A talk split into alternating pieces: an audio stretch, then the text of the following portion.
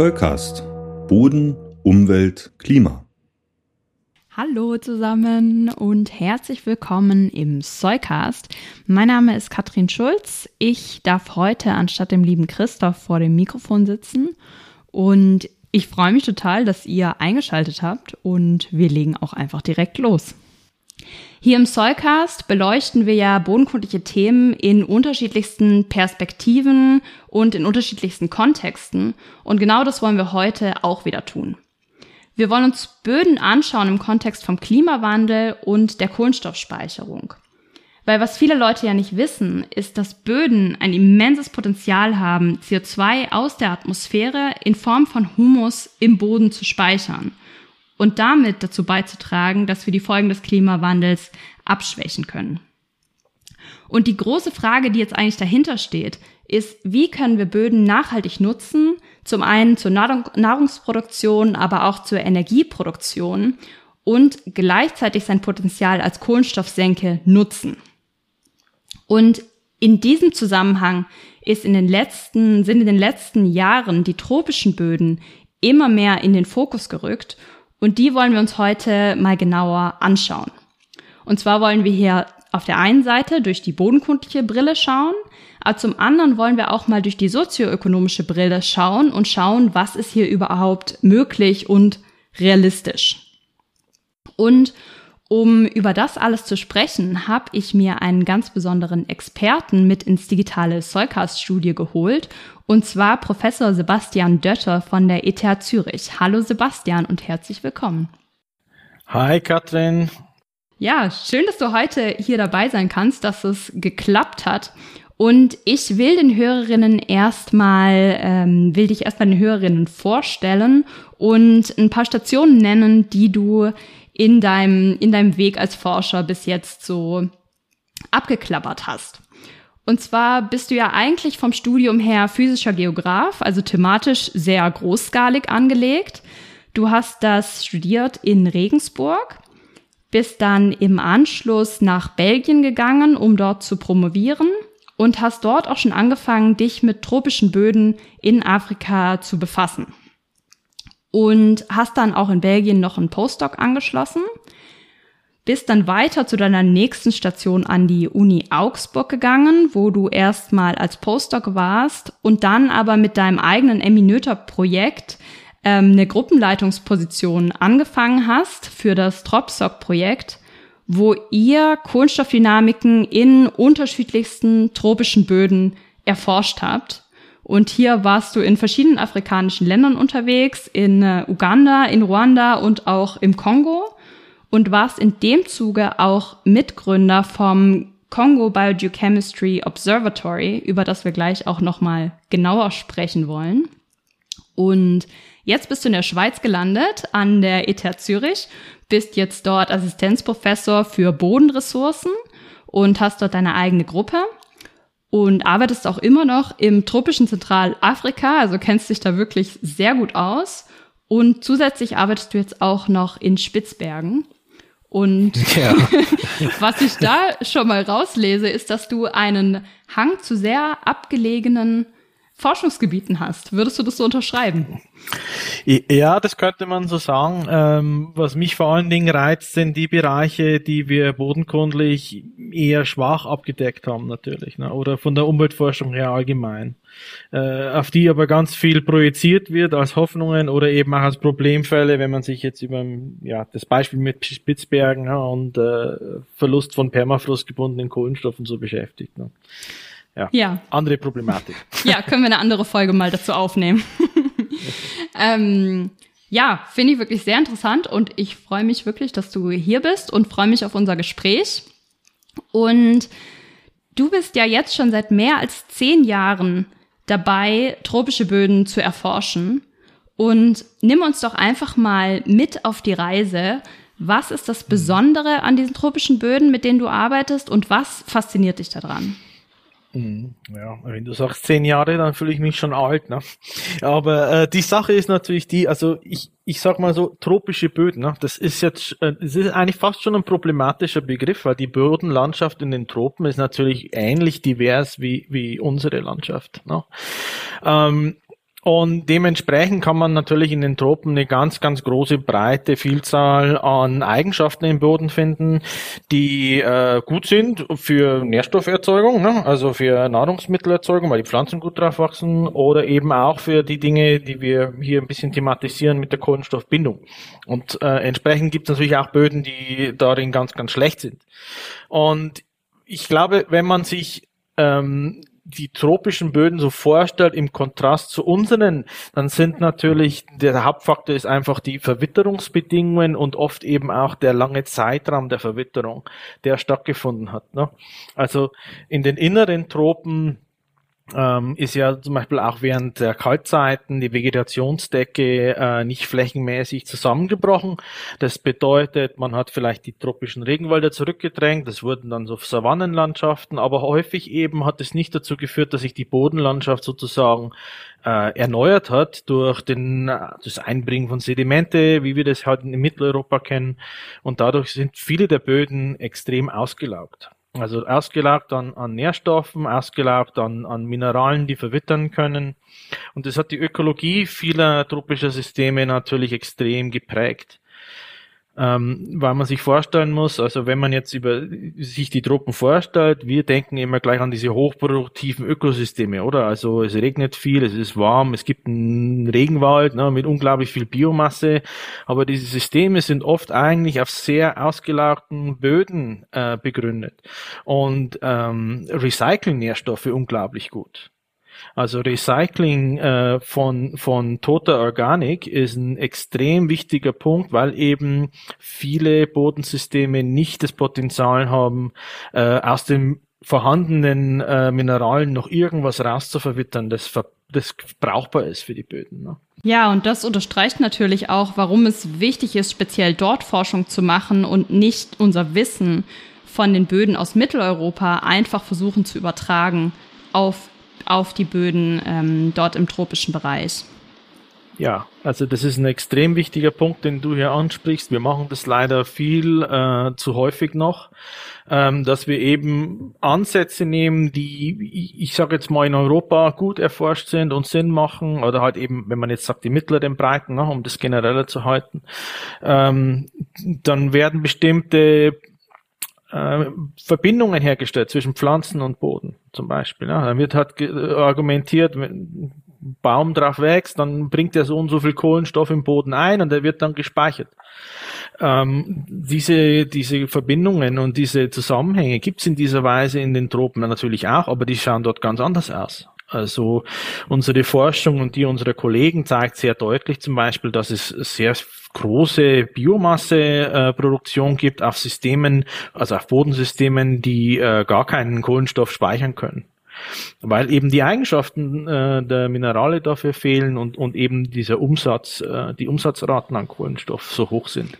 Und das war wahrscheinlich ja. auch eine der Motivationen, dass ihr dieses Congo Biogeochemistry Observatory gegründet hat, das, wie ich es verstehe, ein Zusammenschluss von Experten und Forschern ist, um einfach dieses, ähm, dieses Prozesswissen zu verbessern, ja. das biogeochemische Prozesswissen im, in diesen Bereichen. Ja, also äh, in, im, im, im CBO, im Congo Biogeochemistry Observatory, da sind viele unterschiedliche Arten von Forschern aktiv. Äh, angefangen hat es eigentlich einfach nur als Netzwerk, weil nicht so wie zum Beispiel jetzt in, in den Amazonas-Gebieten die, die Wissenschaftler oft nicht so gut vernetzt sind, wenn es um, wenn es um Zentralafrika geht. Ne? Es gibt unglaublich viele afrikanische Forscher, die tolle Sachen machen, aber die sind wiederum nicht vernetzt mit den internationalen Gruppen.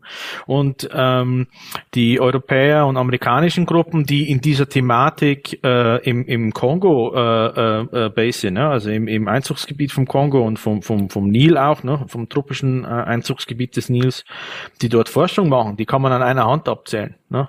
Ähm, das hat sich inzwischen auch verbessert. Das äh, CBO hat, ist gut gewachsen. Viele andere Leute äh, sind aktiver geworden. Auch die Funding Agencies bewegen sich ein bisschen, um es ein bisschen leichter zu machen, äh, Funding zu bekommen für tropisches Afrika, auch wenn das immer noch mit vielen Problemen verbunden ist. Aber ja, es war eigentlich ein Zusammenschluss von Leuten, die versucht haben, ein bisschen zu netzwerken und eben auch Capacity Building vor Ort zusammenzubringen mit internationaler Forschung. Ja. Das heißt, ja. in, das heißt zum einen international, internationale Vernetzung, aber auch die interdisziplinäre Zusammenarbeit zu fördern in diesen Bereichen. Ja, richtig. Richtig, also wir, wir, wir denken ja oft sehr stark, auch in der Bodenkunde nach Disziplinen, ne? also die Förster machen den Wald, die Ackerleute machen den Acker und die Sedimentologen hängen in den Koluvien und in den Alluvien. Ähm, wenn man jetzt über Landschaftswandel spricht in den, in den Tropen, wo, wo, wo so unglaublich schnell äh, sich, sich die Landschaft eben auch ändert durch den Druck, der auf, auf der Landschaft herrscht, herrscht durch die ansässige Bevölkerung, aber eben auch der Druck, der von außen kommt, ne, durch, äh, ja, man will eben Ackergebiete nutzen. Ähm, oder eben auch umgekehrt, ne, man will irgendwelche Wälder wieder aufforsten und erweitern. Ähm, diese Communities, die müssen miteinander sprechen. Also diese Communities anforschen, weil sonst das Gesamtbild äh, keinen Sinn ergibt. Also ich sage jetzt mal das Gesamtbild dessen, was man, was man zum Beispiel untersuchen möchte, wo bestimmte Aufforstungsmaßnahmen sinnvoll sind, wo bestimmte ackerwirtschaftliche Tätigkeiten eher verbessert werden müssen. Und in der Hinsicht ähm, hat es viel gebracht, dass wir uns äh, zusammengebracht haben mit Ökologen und eben auch ja ein paar Geografen so wie mich, aber eben auch viele Bodenkundler einfach ähm, was ein bisschen fehlt, so wie in vielen Disziplinen, glaube ich, ist nach wie vor unsere Connection in die Sozialwissenschaften. Die ist äh, natürlich extrem wichtig für, für so sozioökologische Fragen, die im, im, im tropischen äh, Afrika überall eine Rolle spielen. Äh, das versuchen wir gerade noch ein bisschen so zu fördern, sag ich mal. Und wenn wir jetzt zurück nochmal gucken auf die Bodeneigenschaften, die du gerade beschrieben hast, von den Böden, mit denen mhm. du dort arbeitest, die tropischen Böden haben ja auch oft einfach den Ruf, sehr kohlenstoffarm zu sein, weswegen sie wahrscheinlich auch so in den Fokus geraten sind für die Kohlenstoffspeicherung. Das heißt, äh, erste Assoziierung wäre eigentlich geringer Kohlenstoffgehalt ist gleich hohes Potenzial für Kohlenstoffspeicherung. Wie ist da deine Einschätzung auch nach dem, was ihr gefunden habt in eurer Forschung? Mhm. mhm. Also wir, wir forschen ja oft an sogenannten geochemischen Gradienten. Das heißt, wir gehen zum Beispiel in die afrikanische Grabendrift und wir gehen in Gebiete, wo man andere Ausgangsgesteine hat. Ähm, zum Beispiel vulkanische Sachen, irgendwelche alten Granite äh, oder Gneise, ne, also äh, silikatische Ausgangsgesteine, die nährstoffarm sind und alles Mögliche dazwischen, ne, an Sedimentgesteinen und, und so weiter. Und ähm, dementsprechend ähm, finden wir eine große Vielzahl unterschiedlicher Böden, die ein sehr weit auseinander dividierendes Potenzial haben, um zum Beispiel Kohlenstoff zu binden. Also man muss sich ja überlegen, äh, denk dich rein in die Tropen, äh, in, in das klassische Bild, extrem große Biomasseproduktion. Ähm, wieso haben dann diese Böden keinen Kohlenstoff? Also, äh, wo, wie, wieso kann, wenn, wenn, wenn das Potenzial so groß sein soll in diesen Böden, Wieso haben dann diese Böden ähm, nicht dieses Potenzial abgegriffen schon, wenn die Biomasseproduktion so unglaublich hoch ist? Also das ist mal das, das Erste, glaube ich. Und dann kann man natürlich argumentieren, ja, okay, äh, wenn es jetzt vielleicht keine Wälder wären, sondern wenn es äh, Grasländer wären, vielleicht würden die Wurzeln anders wachsen und die würden anderswo die Nährstoffe reinbringen oder eben auch die, die organischen Reste. Aber es zeigt sich sehr oft, dass der äh, Landnutzungsunterschied ja, in, den, in den inneren Tropen äh, häufig keinen großen Effekt hat auf den Kohlenstoffzyklus im Boden. Also nicht so wie bei uns, sage ich jetzt mal. Ja? Nicht so wie in, in Mitteleuropa, wo man irgendwie so paar, Pi mal Daumen sagen kann, wenn ich äh, die Wälder abholze, verliere ich so und so viel Kohlenstoff im Vergleich zum Acker, der danach kommt. Also in, in vielen dieser tropischen Systeme, in denen wir geforscht haben, gerade die mit den alten, tief verwitterten Böden, da sehen wir Unterschiede ja an der Oberfläche, klar, wo der Input und der Effekt von der Landnutzung noch am höchsten ist. Aber wir sehen keine Unterschiede im Kohlenstoffspeicher in tieferen Bodenschichten, in tieferen Bodenhorizonten und tieferen Lagen.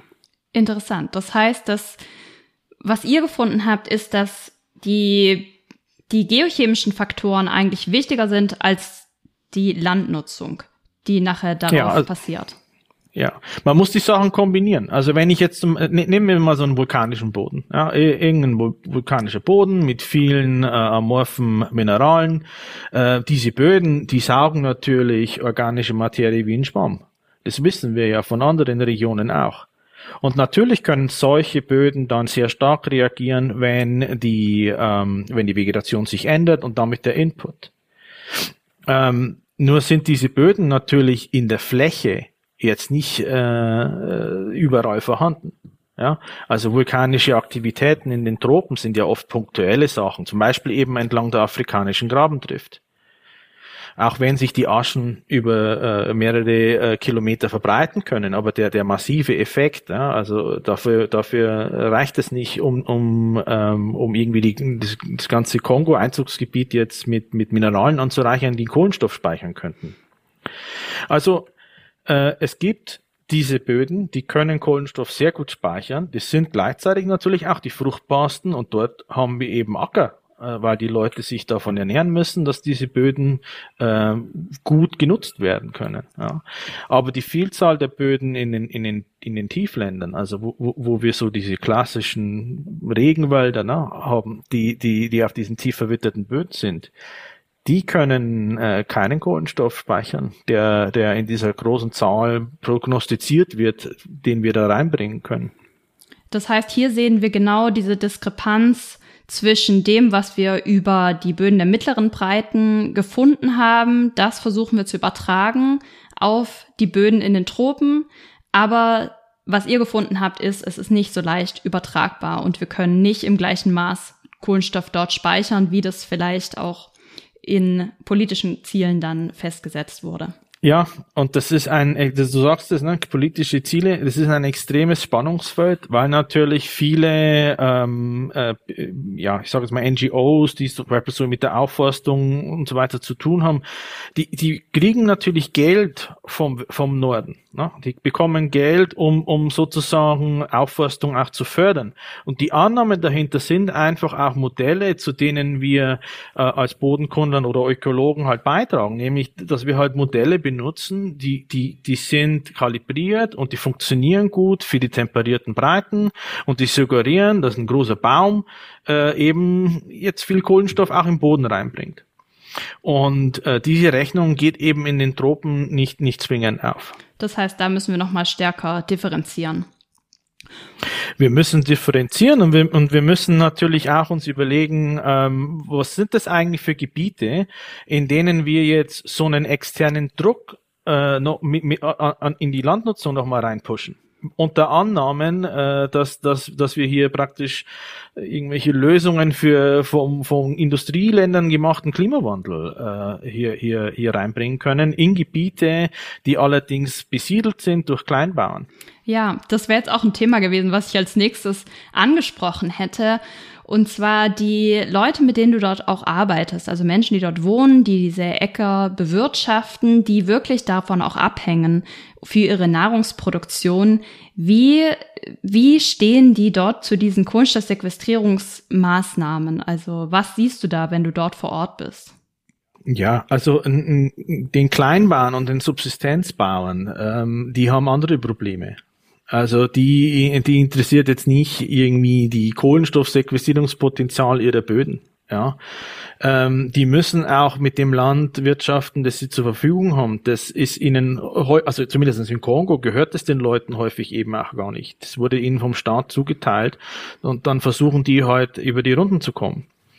Ähm, also diese, diese, diese, diese Verschränkung auf Kohlenstoff, ähm, macht für diese Leute überhaupt keinen Sinn. Im Gegenteil, es ist eher ein Problem. Wir, wir hören natürlich, äh, also man sieht natürlich danach die andere Seite, das sind die Leute, die zum Beispiel jetzt in den Parks arbeiten und die die Parks schützen. Ähm, äh, oft eben auch militarisierte äh, Parkwächter, sage ich jetzt mal, ne, mit viel Geld, äh, um sich gegen Rebellengruppen und, und Eindringlinge in oder gefühlte Eindringlinge in den Park äh, zur Wehr setzen ähm, diese Leute sagen, okay, wir, wir schützen hier Biodiversität und wir, wir bringen hier eben auch einen Beitrag zum Klimawandel. Ja? Äh, der Kongo soll ja seine Schutzgebiete äh, erweitern, auch für, für tropische Regenwälder, äh, um, um dort dann eben diese Wälder auch nachhaltig zu schützen. Nur, nur der Konflikt äh, mit den Kleinbauern, der ist halt einfach nicht äh, wegzureden. Weil wenn ich, wenn ich Wälder erweitere, bedeutet das, ich muss Leute vertreiben. Weil wenn dort keine Wälder sind, dann lebt jemand in der Regel dort und wirtschaftet mit dem Land. Und die haben äh, keine Rechte häufig, um sich gegen solche Sachen zur Wehr zu setzen. Und wie gesagt, die beschäftigt sich vielleicht, also die würde vielleicht eher interessieren, wie kann ich meinen Boden fruchtbarer machen? Wie kann ich den nachhaltiger nutzen mit den Mitteln, die, die, die mir als Kleinbauer zur Verfügung stehen? Dort können Bodenkundler natürlich auch einen Beitrag leisten, aber das ist eine andere, eine andere, äh, viel komplexere Problematik. Ne? Ja, und das ist eigentlich auch die, die große Frage, die, ähm, die ich am Anfang des Podcasts auch schon erwähnt habe. Wir müssen eben versuchen, beides zu verstehen, wie die Böden nachhaltig genutzt werden können und im, gleichzeitig auch als Kohlenstoffsenke genutzt werden können. Und sicherlich haben die lokalen äh, die, die lokalen Menschen dort auch gute Strategien schon entwickelt, wie die Böden nachhaltig genutzt werden können, oder? Ja, also es ist, das ist sehr lustig. Ne? Also ich meine, ich gehe oft ähm, an, an, also natürlich in die Tropen und gebe dort Vorträge und alles Mögliche und und teilweise äh, äh, rede ich allerdings mit den Falschen. Ja? Also äh, ich und aus den Falschen deswegen, weil ich ich rede eigentlich mit Akademikern aus der Stadt. Und äh, wenn ich dann aufs Land rausfahre und mit den Bauern vor Ort rede, gerade den alteingesessenen Bauern und, so, und, und nicht Menschen, die, die jetzt vertrieben wurden und, und mussten sich irgendwo Land suchen und dort neu siedeln, sondern die alteingesessenen indigenen Bevölkerungen, denen brauche ich überhaupt nichts erklären. Die, die, die erklären mir alles. Ja? Weil die können mir erzählen, wie man Boden nachhaltig nutzen kann, weil die seit Generationen teilweise eben äh, in diesen, diesen Gebieten siedeln und die wissen, äh, wie, wie, wie, man, wie man Böden nachhaltig nutzt. Man muss hier die Einschränkung natürlich sagen, äh, das sind dann häufig Communities, die in Bereichen fruchtbarer Boden äh, leben. Also äh, äh, das ist jetzt nicht die, die, die Tiefländer, die ich dir vorher beschrieben habe mit den tropischen Regenwäldern, wo die Auslagerung so schnell geht, sondern es sind Communities, die leben auf diesen fruchtbaren Äckern um die Vulkanböden rum.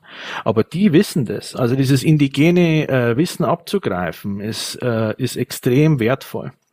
Auch, auch um zu verstehen, ja, wenn, wenn man jetzt äh, mit Kleinbauern redet und wie die das Land nutzen, ähm, da, dass eben häufig der, der Nutzungszyklus eines Feldes, der ist nicht so definiert wie bei uns. Also wenn ich, ich kann dir das vielleicht an einem Beispiel erläutern. Ja, ähm, wir, wir, wir fahren raus in, in, in äh, West-Uganda, in, in die Landschaft, wo wir wissen, die Böden werden äh, schlechter, ne? also die werden unfruchtbarer. Und wir sind, äh, wir gehen, wir gehen durch diese, ja, durch diese durch, durch Kleinbauern geprägte Landschaft und treffen dann Leute und wir, wir zeigen denen, ja, aber du siehst doch hier, ähm, dass äh, dein Acker, dein, dein Ertrag, an, an, dein Maisertrag, häufig ist es Mais, das sie pflanzen, äh, ist an den Hängen schon schlechter, als jetzt jetzt im Tal ist oder, oder am Plateau. Ja, also dort, wo, wo, wo zum Beispiel ähm, äh, Boden erodiert und damit natürlich auch Nährstoffe verloren gehen. Und ähm, dann sagen die Leute, ja klar, weiß ich das, aber äh, erstens mal, das ist das Land, das ich jetzt habe. Ich hab, kann nicht anders weg. Ich habe auch keine Mittel, um äh, das Land nachhaltiger zu nutzen, um das zu terrassieren oder so. Ne? Also nicht viele Länder in Afrika terrassieren, äh, weil einfach das Geld fehlt für die Kleinbauern, um das umzusetzen. Und gleichzeitig erklärt mir dieser Kleinbauer aber, dass für ihn das Feld ja nicht tot ist, wenn ähm, er nicht mehr Mais anpflanzen kann. Weil das, was er immer noch machen kann, ist Eukalyptus pflanzen. Und äh, Eukalyptus ist ja wie eine Bank für die Leute. Ne? Also wenn es dann eng wird, können sie immer noch das Eukalyptusholz verkaufen. Und wenn das nicht mehr geht, dann kann er immer noch äh, tiefer graben und bekommt Material aus dem Boden raus, aus dem man Ziegel brennen kann. Ne? Also im Endeffekt wird sich das Feld dann in so eine Art Bank, äh, in so eine grüne Bank, ne, Eukalyptusbank verwandeln und dann irgendwann in die Mine, jetzt mal in, in Extremen ausgedrückt. Ne? Ähm, und so schaut der Lebenszyklus von dem Feld aus, das, das, das dort bewirtschaftet wird. Und du kannst dir denken, also ähm, wenn die Leute die Mittel nicht zur Verfügung haben, wenn der Staat zum Beispiel auch nicht, nicht, nicht, nicht unter die Arme greift ja, und den lokalen Communities äh, Mittel zur Verfügung stellt, wie sollen die nachhaltig äh, mit ihren Böden wirtschaften können, wenn, wenn es darum geht zu überleben? Ja? Und, und da äh, brauchen wir mit irgendwelchen Kohlenstoff und Kohlenstoffspeicherfragen gar nicht anfangen. Ja, das steht dann dort einfach nicht im Fokus und man muss Nein. sich, glaube ich, wirklich bewusst sein, dass die Communities dort über Generationen gelernt haben, wie mit diesen Böden umzugehen ist. Und äh, das auch auf jeden Fall respektiert werden muss in der Arbeit dort. Ja. Und wenn du jetzt in die Zukunft denkst, wenn, also, wo würdest du Möglichkeiten sehen, hier die Synergien zu nutzen und eben gerade diese nachhaltige Nutzung zusammenzubringen mit, äh, mit potenziellen Kohlenstofferhöhungen in den Böden? Mhm. Also ich glaube, in der Bodenkunde gibt es ja eine ganze Reihe von Lösungen, die sind eigentlich oldschool, ne, wenn man so möchte, wenn es darum geht, Bodengesundheit zu erhöhen. Und Bodengesundheit erhöht ja meistens äh, eben auch den Gehalt an organischer Materie. Und äh, egal, was es, was es, äh, durch was es praktisch gehalten wird, wenn ich mehr organische Materie im Boden habe, ist das schon mal gut fürs Klima.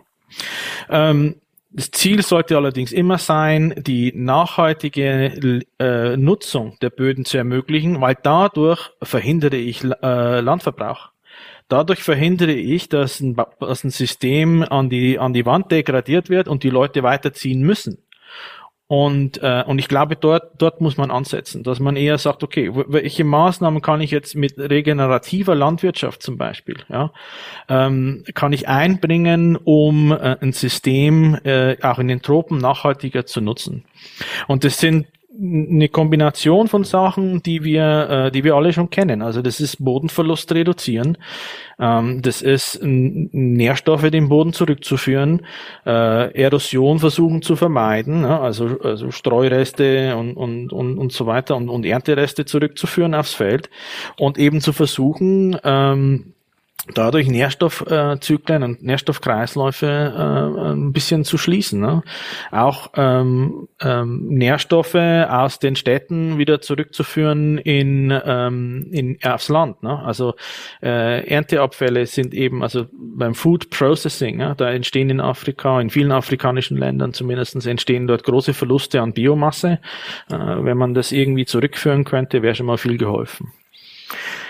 Ja, und, und also da, dort kann man dann auch ähm, neue Ansätze mit reinbringen. Ne? Also wir reden ja zum Beispiel auch viel über Enhanced Weathering, dieser, dieser Term, äh, der in der, in der nachhaltigen Landwirtschaft eben relevant ist, ähm, aber eben auch in der, in, der, in der Bindung von CO2 durch die Silikatverwitterung. Ne? Äh, wenn man solche Ressourcen zur Verfügung hat, äh, dann ist es natürlich auch äh, interessant, über so Sachen wie äh, Ausbringen von Gesteinsmehl nachzudenken. Aber ich meine, wir sind ja damit noch nicht so weit in der Forschung, um zu sagen, äh, wie, wie würde sich das auf, auf irgendwelche Ökosysteme auswirken, die eigentlich nährstofflimitiert sind, also vor allen Dingen limitiert an mineralischen Nährstoffen. Und natürlich wissen wir auch viel zu wenig über die Mobilität oder die Mobilisierung von, äh, von, von ja, Schwermetallen und so weiter, die man mit solchen Gesteinsmehlen dann auch mit ausbringt. Also alle diese Aspekte sollte man jetzt nicht an den, an den Flächen in den Truppen äh, experimentieren, wo die Leute darauf angewiesen sind, sondern erstmal bei uns ganz gut erforschen. Kannst du das einmal noch erläutern, wie dieses Enhanced Weathering funktioniert? Ja, also das ist eigentlich eine, eine ganz, ganz einfache Sache. Mit Enhanced Weathering meint man eigentlich eine Beschleunigung der natürlichen Silikatverwitterung. Äh, wie geht das? Also das ist ein Konzept, das, äh, das, das kennt man schon lange. Ne? Also das hat man schon im Mittelalter betrieben und auch wahrscheinlich schon vorher. Ne? Äh, und, und es gibt ein Buch, ein deutsches Buch, äh, ein deutschsprachiges Buch aus dem 19. Jahrhundert, ähm, Brot aus Steinen heißt es, von einem Doktor Medi Medizin, Doktor der Medizin Julius Hensel. Und im Endeffekt geht es darum, äh, wir, wir, wir, wir bringen Gesteinsmehl aus also sprich klein geschreddertes Gestein, am besten Basalt, äh, und bringen das auf Feldern aus, äh, um, um damit eben den Nährstoffhaushalt der Felder äh, zu erhöhen. Er hat den Nebeneffekt, dass sich dadurch auch der pH erhöht äh, und beides sind Dinge, die jetzt sage ich mal für die meisten Böden gut sind. Ja. Äh, durch die äh, der Effekt, der natürlich im 19. Jahrhundert egal war, äh, ist, ist das, dass durch die Verwitterung der Silikate auch CO2 gebunden wird und ähm, und damit natürlich äh, in, in, in net, äh, eine Nettosenke entsteht, ja, wo, wo es eben vorher keine gab. Ähm, dann kommen bodenkundliche Prozesse dazu. Ne? Äh, Katrin, du weißt es, ne? wenn, wenn Minerale verwittern, primäre Minerale verwittern, entstehen sekundäre Minerale, Tonminerale und die können natürlich auch wiederum äh, Kohlenstoff binden. Ja? Also die können organische Materie binden. Das gleiche eben für Eisen, äh, äh, Eisenoxide. Ne? Also äh, im Endeffekt durch das, dass man das Gesteinsmehl möglichst klein macht äh, und auf die Felder ausbringt, hätte man eine ganze Reihe von, von Vorteilen. Ähm, die Frage ist eben, wo kommt, das, kommt dieses Material her? Ähm, diese Frage wird oft äh, nicht angegangen. Ne? Es wird dann immer nur auf die Effekte auf der Plot-Skala sozusagen, ne? auf der Feldskala äh, nachgedacht und nicht so sehr darum, wo das Material herkommt. Ähm, diese Transportwege, wie, wie ich es zerkleinern muss, das kostet alles Energie. Das muss man auch mal erstmal alles äh, in den Minen gewinnen, ja? weil man spricht eben häufig über bestimmte Arten von Basalt die reich sind an Nährstoffen, die gut verwittern können und möglichst arm sind an Schwermetallen. Ähm, und, und die Idee, das jetzt zum Beispiel in den Tropen auszubringen als einen Ersatz für Düngemittel, finde ich an sich gut. Ja? Äh, nur eben sollte man versuchen, äh, realistisch mit vorhandenen lokalen Ressourcen zu denken. Weil ein Kleinbauer kauft sich jetzt keinen äh, Sack äh, Basaltstaub, äh, wenn ihm noch die ganzen organischen Düngemittel fehlen und noch überhaupt noch kein Geld ist für Getreide und auch keine, kein Geld zur Verfügung steht, um irgendwelche Bodendegradation zu vermeiden. Ja. Also da muss man auch das, den sozialen Kontext wieder sehen. Ja, das heißt, wir müssen ins Zentrum stellen die nachhaltige Nutzung von den Böden, die äh, nachhaltige Erhaltung, den nachhaltigen Erhalt der Produktivität von den Böden und ja. ähm, da im Nebeneffekt sozusagen den Kohlenstoff ja. betrachten, was wir da machen können. Ja, so, Katrin, diesen Satz, den müsstest du, glaube ich, an alle schicken, die äh, Aufforstung äh, promoten, ja. Weil es ist wirklich so, wir müssen aufhören, äh, mit unserer, unserer Brille aus dem Norden, ja, aus den Industrieländern zu sagen, wir schauen jetzt auf die Tropen als eine potenzielle Lösungsvariante für den Klimawandel, den wir hier bei uns verursacht haben. Und ignorieren dann äh, die ganz anders gearteten Probleme vor Ort äh, die eben mit Bodenfruchtbarkeit zu tun, zu tun haben, mit der, mit der Ernährung der einheimischen Bevölkerung und natürlich den Zugang zu dieser Infrastruktur, die wir überhaupt mal brauchen, um äh, nachhaltiger zu wirtschaften und damit die, die Entwaldung auch zurückzudrängen. Und das ist auch eine Energiefrage, ja, also, ähm, ja, ja, du sprichst die Energieproduktion hier schon an. Kannst du die nochmal einordnen in den Bodenkontext, über den wir gerade gesprochen haben? Ja, also das ist dieser, dieser Punkt. Ne? Also wenn ich ähm, mir diese Kleinbauernsysteme anschaue und ich komme dort mit Lösungsvorschlägen, die zum Beispiel eine, eine große Strominfrastruktur brauchen und vielleicht auch davon ausgeht, dass die Leute Zugang zu erneuerbaren Energien haben oder sei es nur zu unglaublichen Mengen an fossilen äh, äh, ähm, äh, Energieträgern, dann stimmt es eben für viele Regionen in Afrika nicht. Ne? Also der Energieträger Nummer eins äh, in den Städten, aber eben auch in, in, in den ländlichen ländlichen Regionen ist Holzkohle. Und das ist ein massiver Treiber der Entwaldung. Ähm, diese Holzkohle wird benutzt, um, um eben zum Beispiel das Essen, das tägliche Essen der Kleinbauern zu, erwärmen. Zu, zu, zu erwärmen ja. Also die Heizung braucht man jetzt nicht so häufig in den Tropen, ja. aber eben äh, für, die, für, die, für, die, für die Nahrungsmittelerzeugung ist Holzkohle unerlässlich und das ist ein großes Business. Ähm, wenn, wenn, wenn Leute sich auf äh, ja, das Business mit den, mit den Mineralvorkommen und so weiter in den tropischen Regionen äh, äh, verschränken, also in der Fläche ist, ist ein Riesenteil der Entwaldung eben auch äh, durch diese Holzkohleproduktion, die Holzkohlemafia ge äh, praktisch geprägt. Man kann also äh, jeden Morgen in die großen afrikanischen äh, Städte in den Regionen fahren, wo wir sind und, und da kommen lastwagenweise die Holzkohle ins, ins Gebiet. Häufig aus Schutzgebieten, häufig durch Bestechungsgelder über die Grenzen gebracht und eben auch ein Megatreiber für die, äh, für die Entwaldung in abgelegenen Regionen. Ja. Also diese ganzen Ideen, dass wir jetzt Aufforstung fördern, um zum Beispiel Kohlenstoff zu binden, wir müssen dort einfach den ähm, Zusammenhang richtig bekommen, dass wir das in Gebieten versuchen, wo die Leute angewiesen sind auf Nahrungsmittelproduktion, auf relativ unproduktiven Systemen ähm, und nur in den produktivsten Systemen eben auch Kohlenstoff im Boden gebunden werden kann, gleichzeitig ist die Entwaldung eben ein wichtiger Punkt, nicht, ein wichtiger Punkt nicht nur wegen der Ausweitung von Agrarland, sondern eben weil es ein Energieträger ist für die Leute, Holzkohle zu haben. Und dieser sozioökonomische Zusammenhang, ja, sozioökologisch vielleicht auch, ja, äh, der ist viel zu oft äh, außen vor gelassen und vergessen. Ja, und genau da müssten dann auch noch Spezialisten aus der Sozialforschung vielleicht mit einsteigen und hier müsste mehr interdisziplinär zusammengearbeitet ja. werden. Interdisziplinär, aber eben auch geleitet durch Wissenschaftler aus dem globalen Süden.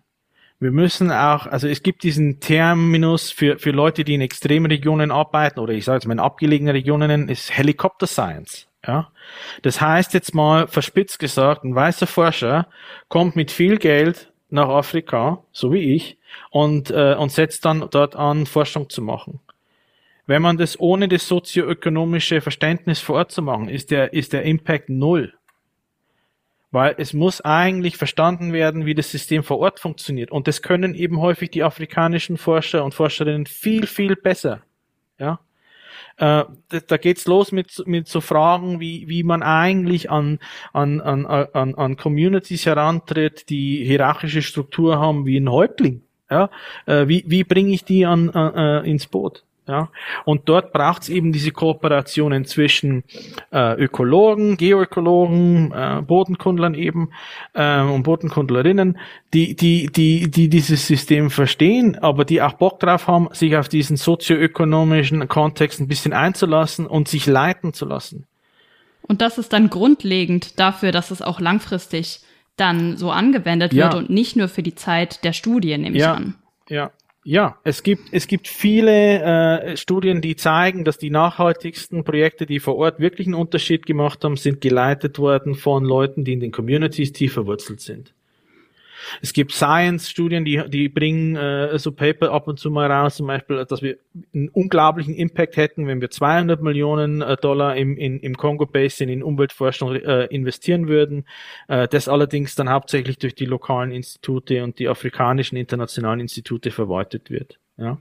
Und vor solchen Sachen, äh, äh, äh, ähm, da, da, ja, ich sage jetzt mal, gibt es eine sehr, gibt sehr gute, äh, sehr große Ressentiments im, im Westen. Ja. Äh, um, um, um sozusagen äh, Geld nach Afrika zu bringen und es den Forschern vor Ort zu geben. Sondern wir machen eben die Forschung eher andersrum. Wir wollen dort forschen und wir nehmen afrikanische Forscher und Forscherinnen an, äh, ins Projekt. Ja. Äh, und, und dort, glaube ich, muss man, muss man umdenken. Also wir müssen dieses Capacity Building auch nachhaltig gestalten sondern nicht nur irgendwie versuchen, nachhaltige Lösungen zu finden, sondern wir müssen mit den Communities nachhaltig arbeiten, damit die Leute das aufnehmen und umsetzen können. Und es hilft eben nicht, wenn wir uns Ideen überlegen, die die Leute vor Ort gar nicht umsetzen können. Ja, oder vielleicht auch aus, aus bestimmten Gründen nicht umsetzen wollen, weil, wie gesagt, ähm, wenn ich nachhaltigen Acker betreiben möchte, also Ackerwirtschaft betreiben möchte, ich vergesse aber die Holzkohleproduktion, dann ja, wird es halt nicht wirklich nachhaltig. Ne? Ja, und deswegen ist es extrem wertvoll, dass du da mit deiner Gruppe einen Startpunkt setzt oder auch ein Statement setzt, auch zusammen mit dem Congo Biogeochemistry Observatory. Hm. Ja, also was ich sagen möchte zu dem Congo Biogeochemistry Observatory, was uns extrem wichtig ist, ist, dass wir ein, nicht nur ein internationales Team sind von irgendwelchen Nord-Nord-Kooperationen, die nach Afrika gehen, sondern wir äh, äh, also arbeiten aktiv mit den afrikanischen Forscherinnen und Forschern vor Ort zusammen und, und, und haben die auch in leitenden Positionen.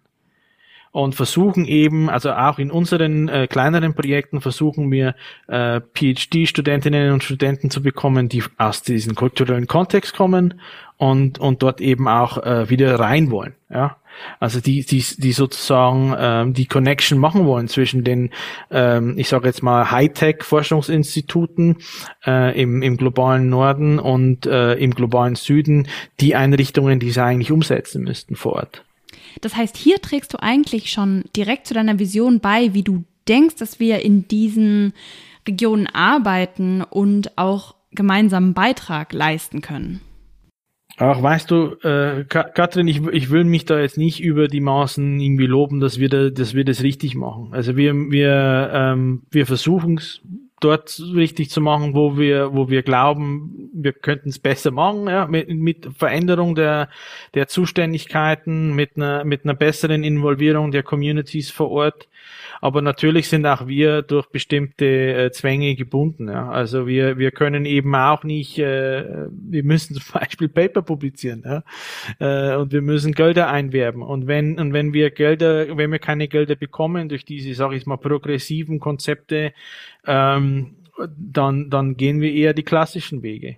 Ja, und, und wie gesagt, unsere, äh, unsere Finanzierungseinrichtungen, die, die bewegen sich etwas, aber sie bewegen sich meiner Meinung nach zu langsam und sind zu sehr durch diese Kohlenstoffsequestrierungsfrage getrieben und zu wenig durch das gesamtheitliche Denken, äh, das wir eigentlich im afrikanischen Kontext anwenden müssten. Ja, das ist wirklich extrem spannend und ich bin sehr gespannt, was da noch in Zukunft kommen wird von euch und eurer Forschung. Und ich denke, das ist ein ganz schöner Schlusspunkt für heute. Vielen Dank auf jeden Fall für deine Einblicke, für deine Einschätzungen, die du uns heute gegeben hast. Und falls ihr da draußen noch Fragen habt, falls ihr Kommentare habt, Ideen, Schreibt uns gerne auf unsere E-Mail-Adresse info at info@zollcast.de. Wir freuen uns immer über Post, auch wenn was direkt an Sebastian gehen soll. Wir leiten das wirklich gerne weiter oder kontaktiert ihn natürlich direkt. Das ist auch immer möglich. Wir sind auch vertreten auf allen Social-Media-Kanälen und das findet ihr auch alles auf unserer Homepage. Und damit will ich dir, Sebastian, die Schlussworte für diese Folge überlassen. Also für mich ist die Arbeit in Afrika eine der bereicherndsten Tätigkeiten, die ich in meinem Leben machen durfte. Und zwar äh, nicht nur aus der wissenschaftlichen Sicht heraus, sondern auch durch dieses Verständnis äh, von, von sozioökonomischen und sozioökologischen Zusammenhängen in dem Ökosystem oder in Agrarökosystemen, die so gar nichts zu tun haben mit dem, was wir vor uns, vor, vor unserer Haustür haben beziehungsweise was wir so generell durch unsere Erfahrung während dem Studium oder auch vielleicht während der meisten Doktorarbeiten lernen können. Und für mich ist nach wie vor jede Reise nach Afrika eine Bereicherung und eine Lernkurve. Äh, in Bereichen, die mich immer überraschen. Und, in der Regel, das ist jetzt vielleicht nicht so gut für mich als Wissenschaftler, aber in der Regel wurden wir, kommen wir mit Projektideen, die irgendwie sich gut anhören, die auch finanziert werden können, die allerdings dann vor Ort komplett andere Ergebnisse liefern bzw. anders laufen. Und für mich als Wissenschaftler ist es wichtig, dass wir diesen sozioökologischen Kontext in Afrika viel stärker in den Blickpunkt äh, rücken, wie wir Forschung betreiben müssen, zusammen aber eben auch unter Hinblick, wo wir diese Forschung betreiben. Und wir müssen uns im Klaren sein, dass wir teilweise eine sehr westliche Brille aufhaben oder Industrieländer geprägte Brille, wenn wir auf diese Systeme äh, blicken. Und dieser Blick wird es verhindern, dass wir nachhaltige Lösungen finden. Und dafür brauchen wir die Zusammenarbeit mit afrikanischen oder vielleicht auch tropischen Instituten ganz allgemein, die geleitet werden mit Leuten vor Ort, die Verständnis haben für diese Zusammenhänge. Und damit verabschieden wir uns von euch und wünschen euch einfach eine gute Zeit und bis zum nächsten Mal. Tschüss, danke sehr. Der Sollcast ist für euch kostenlos und das soll auch so bleiben. Ihr könnt uns dabei helfen. Zum Beispiel durch eine kleine Überweisung auf das Geschäftskonto oder via PayPal. Wie das genau funktioniert, seht ihr auf solcast.de unter dem Punkt Unterstützen. Das Geld wird für die digitale Infrastruktur verwendet und darüber hinaus in Technik investiert. Vielen Dank für eure Unterstützung.